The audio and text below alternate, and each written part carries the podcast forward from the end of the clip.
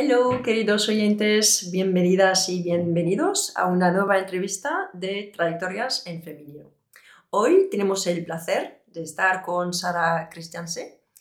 Sara es directora general de Galderma, laboratorio dedicado al cuidado de la piel, y nos va a contar su trayectoria y cómo llegó hasta este puesto.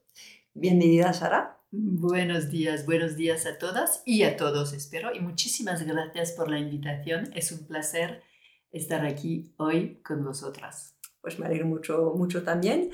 Cuéntanos un poco de tu trayectoria para llegar aquí y a ese puesto. Pues soy, soy Sara Christianse, como lo has dicho, soy directora general de Galderma en Iberia.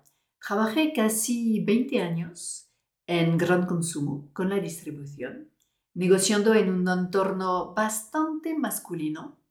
Eh, y después he ido al mundo eh, farmacéutico en Francia y en España. Soy casada con un holandés, de, de ahí viene mi nombre poco francés. Tengo dos niñas, una de 11 y una de 5 años. En Francia decimos que detrás de cada gran hombre hay una gran mujer. Pues es verdad al revés también. Tengo la suerte de tener un marido que me ha apoyado en cada paso de mi carrera, em, que ha dado un paso detrás en la suya para que nos mudamos a Iberia. Además, el tema de la igualdad en nuestra pareja siempre ha sido clave. Nos repartimos el 50-50 las tareas y cuando hemos llegado a España, él era el amo de la casa que, que la gente nos miraba de manera muy rara, pero es verdad. Y no pasaba nada. Mañana podría ser que sea yo que le siga al otro lado del mundo siendo ama de casa. Eso es igualdad en una pareja. Y una pregunta, em, ¿habéis tenido a veces comentarios en vuestro entorno de amigos o gente sí. que, que, podían o juzgar o a lo mejor sí, preguntar cómo, cómo, cómo se ha vivido esa en, en, relación con vuestro entorno. tengo que decir que tener la suerte que mi marido es holandés y tiene una cultura bastante diferente. Uh, cuando hemos llegado a España, la gente le miraba como, perdona, tú eres el amo de casa, no trabajas y tu mujer trabaja. Y, él explicaba de manera totalmente natural, pues sí, yo tengo un trabajo, me estoy ocupando de las niñas, de instalar a todo el mundo en España, de hacer todos los trámites, de acompañarles en este cambio de vida que era enorme. Teníamos un bebé de cuatro meses cuando nos hemos mudamos. Y él tiene esta capacidad de ver el valor en lo que está haciendo, que esto nos ha ayudado un montón. Digo que a veces ciertas mujeres se pueden justamente como quejar, ¿no? Que, que no se valora lo que están haciendo. Y entonces ahí en este 100%, al 100% es un trabajo y, y, nunca hubiera podido llegar a donde estoy sin su apoyo. Mm. Cariño, si nos escuchas, ya te lo digo. Aprovechando. Y bueno, sabemos que hay, todavía pocas mujeres que llegan a los niveles más altos de las, de las empresas y menos todavía en el puesto, en el puesto de, de director o directora general. Y entonces aquí la pregunta que me viene es un poco, ¿por qué tú? es una súper buena pregunta. Y en toda carrera hay una parte de lo que es tu talento propio las oportunidades que estén en tu camino y tu capacidad de verlas y los encuentros que haces. No voy a decir que ha sido un camino fácil porque no lo ha sido. Eh, he tenido fracasos, he tenido posiciones que no he tenido, frustraciones, managers más o menos benevolentes, eh, pero cuando miro atrás, lo que sí es claro es que todo tenía sentido. Por ejemplo, no he obtenido una posición en gran consumo y esto me ha llegado a tomar una posición en B2B un poco por defecto. Pero en esta posición de B2B me ha permitido entrar en pharma sin estas skills que he adquirido en B2B nunca hubiera sido contratado en Galderma.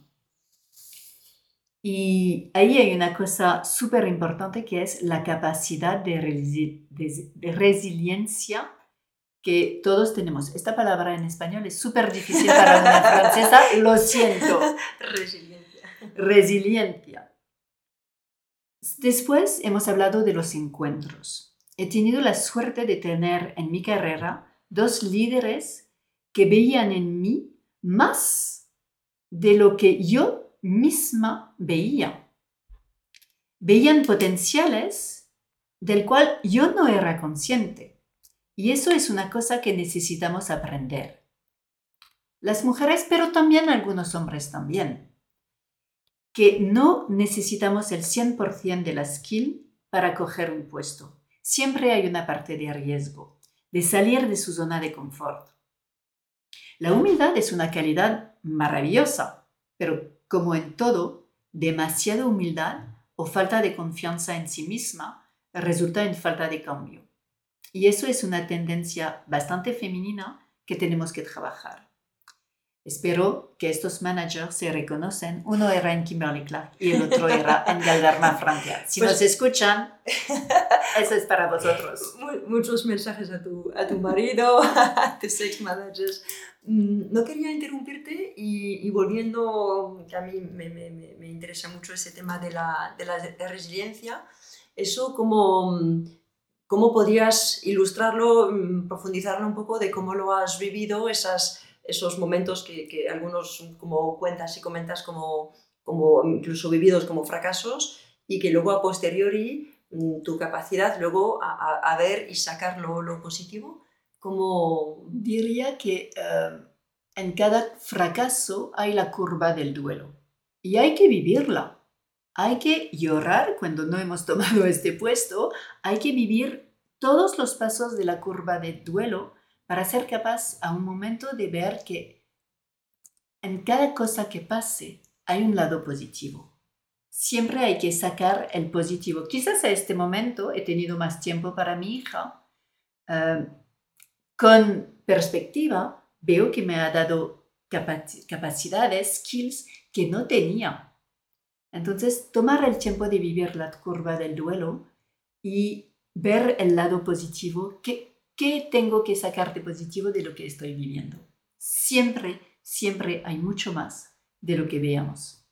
Sí, además lo que me parece fundamental en lo que, en lo que dices y, que comparto totalmente es, es esa idea eh, justamente de no, de no quedarnos en la queja, Ah, de no quedarnos en, jo, eso, qué, qué, horror, qué injusto, que no haya obtenido ese puesto, que no haya pasado lo otro, o a lo mejor que yo haya tomado una mala decisión, sino transformar esa situación negativa en algo que, de lo que, del que algo positivo puede, puede salir. Y que entonces nos hace realmente activos y al mando de nuestra vida, de nuestra, de nuestra carrera y no quedarnos en esa postura de, joder, me ha pasado esto horrible y solo me quedo en, lamentación. Hay, hay, un triángulo muy conocido y la posición de la víctima nunca es la buena.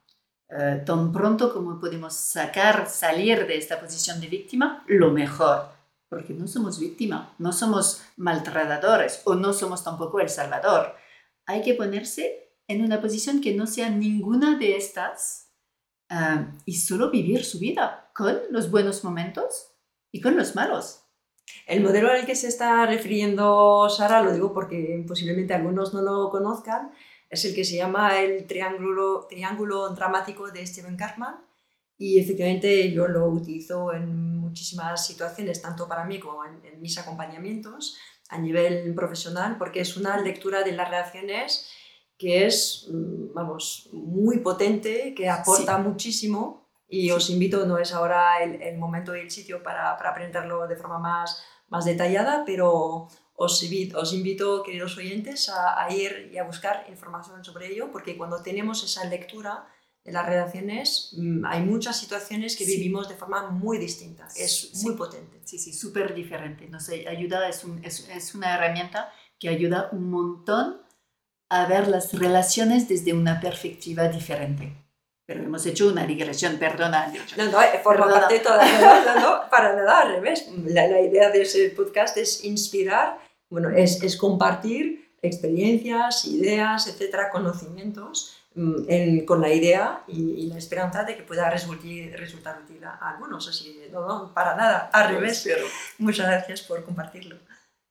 Y entonces, bueno, estábamos, no sé si sobre la resiliencia, mm, comentamos eso de salir, no sé si había algo más de lo que, quería, de, que querías comentar en, en, en, ese, porque, porque tú porque tú lo conseguiste, para ver si dentro de lo que te permitió ahí llegar a ese puesto hay cosas que pueden Pienso que hay eso, los encuentros, conocerse, que sea en la vida privada o profesional, las ganas de salir de su zona de confort, convencerse que sí podemos ah, y nunca, nunca dejar de aprender, que sea en nuestro ámbito profesional o personal.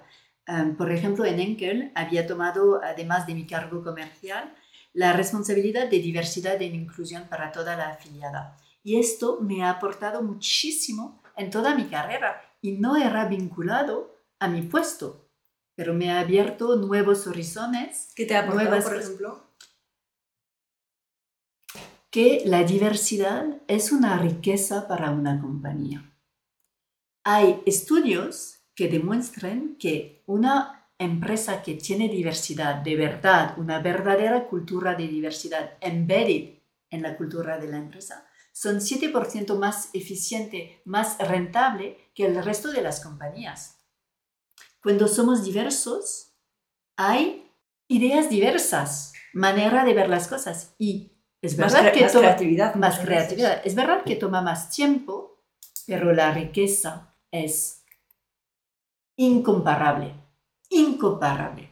Y esto, cada puesto de manager o de líder que he tenido después, intentaba buscar diversidad en mi equipo. No solo diversidad de género, pero también de edad, de orientaciones, de, de, diferentes nacionalidades. Y eso es una riqueza enorme para una compañía que tenemos que cuidar y vigilar.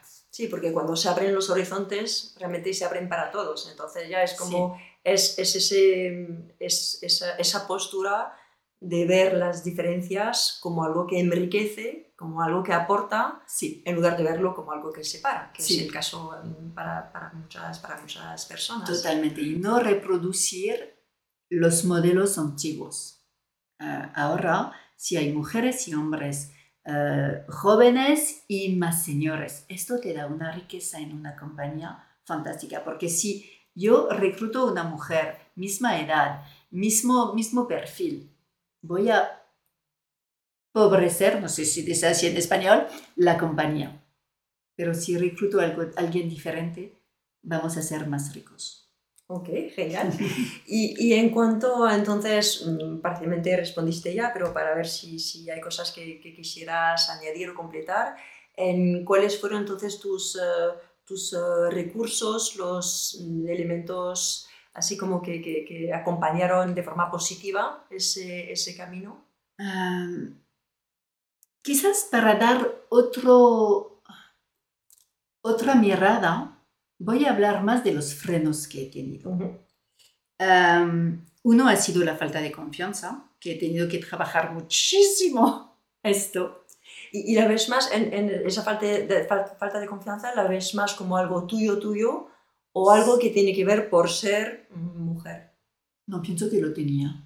Lo tenía y a mí me ha costado 15 años trabajarlo. también he trabajado el hecho de no autovalidarme por mí misma. Estaba buscando la validación de los demás cuando la validación primera tendría que venir por mí. y tenemos que hacer para mí que las cosas nos vengan de dentro, de mi corazón, de mi energía, de mi cerebro. No hacer las cosas porque un jefe, un compañero nos lo pida, pero hacerlo porque de verdad estamos alineados con lo que vamos a hacer. Alineada, alineado, los dos. Alineados para, los para todos los que nos escuchen. Mm, sí, eso es cierto que bueno, sí, todo lo que sale realmente de, de, de, nosotros cuando estamos realmente conectados, entonces lo vamos a hacer con, con entusiasmo y da sentido. a lo que estamos haciendo. No estamos únicamente así como ejecutando una tarea, cumpliendo con los deberes, sino que realmente da sentido a, nuestra vida, a nuestro, a nuestro camino, desde luego. Y entonces algunos otros eh, frenos, y, frenos en qué medida, no sé si los ha habido, pero frenos más del, del entorno de, y eventualmente por ser, por ser mujer, haber ah, sentido... sí, y ahí me gustaría compartir algo, que, que es no dudar en cambiar. Em, si veo que estoy en un entorno que no me favorece, em, que no me voy, que no voy a tener un accomplishment, en este entorno, pues cambiemos, porque es muy difícil cambiar su entorno, pero cambiarse sí, eso es en, nuestras manos. He conocido a un coach que me decía, cambia lo que está en tus manos. Lo que no está en tu alcance, pues ni te preocupes, porque no lo vas a poder cambiar. No gasta ni un miligramo de energía en esto. No vas a poder cambiarlo. Pero lo que está en tus manos, el poder de cambiarte de una situación, de cambiar de empresa, de cambiar de lo que sea, si esto es en tus manos. Sí, de hecho hay ese, ese famoso, no sé si decir refrán o cómo se llama exactamente, pero que dice, em, dame la fuerza para cambiar lo que puedo cambiar, em, dame la serenidad para aceptar lo que no puedo cambiar y dame la sabiduría para poder distinguir entre los dos me encanta esta frase, me encanta. Es total, lo has dicho mucho mejor que yo.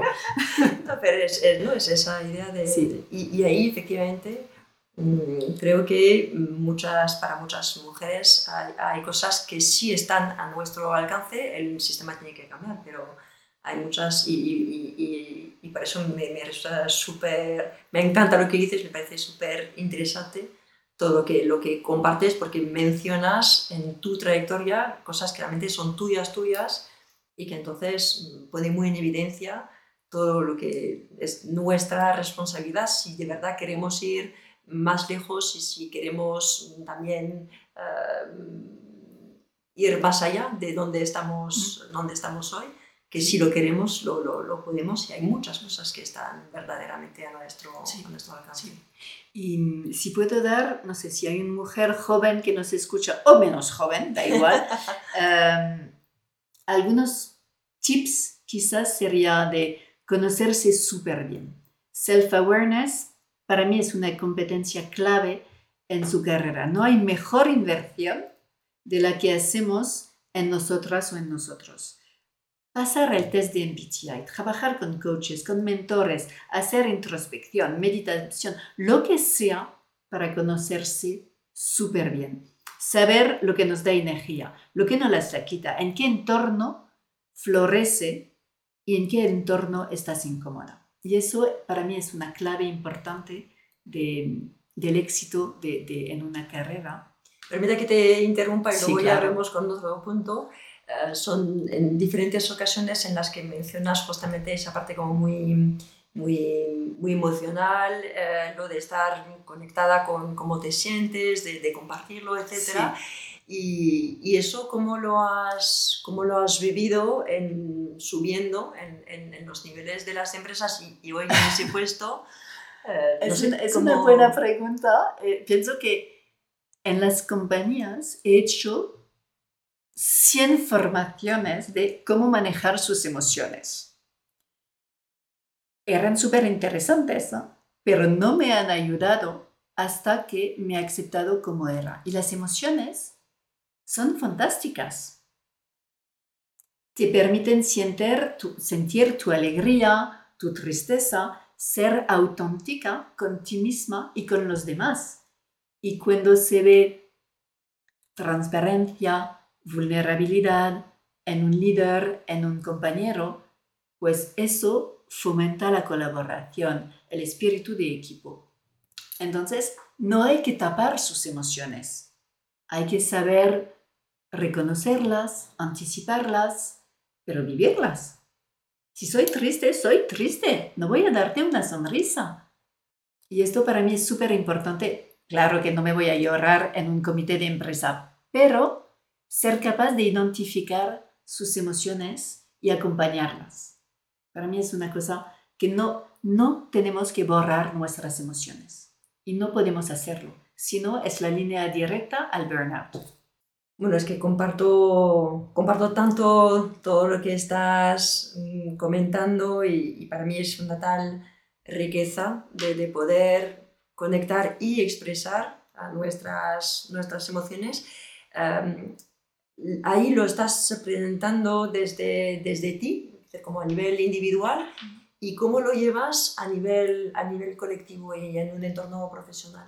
Pues es algo que hemos trabajado muchísimo con, con el comité de dirección en Iberia de Galderma. Em, porque estas emociones que estás viviendo, tú, si lo llevas al nivel colectivo, estás construyendo un colectivo súper potente y súper unido. Si no solo tú vives una emoción positiva, una, alegría, pero todo el equipo lo vive, estamos construyendo algo súper potente para la compañía. Y también al revés, si vivimos una decepción, una tristeza, pues la vivimos juntos. Y esto transforma el colectivo, porque no es solo las cabezas que se hablan, los cerebros, pero también los corazones y iba a decir las almas, pero también me encanta todo lo que, lo que, lo que compartes con nosotros. Muchas, muchas gracias. Em, eh, decías antes en esa idea de que si, si nos escuchara una, una, mujer joven o no tan joven, entonces tenías ese primer mensaje y luego algo más que quieras, que quieras añadir. Eh, es un poco en línea con, con lo que hemos compartido, ¿no? Em, la segunda sería actúa siendo alineada contigo.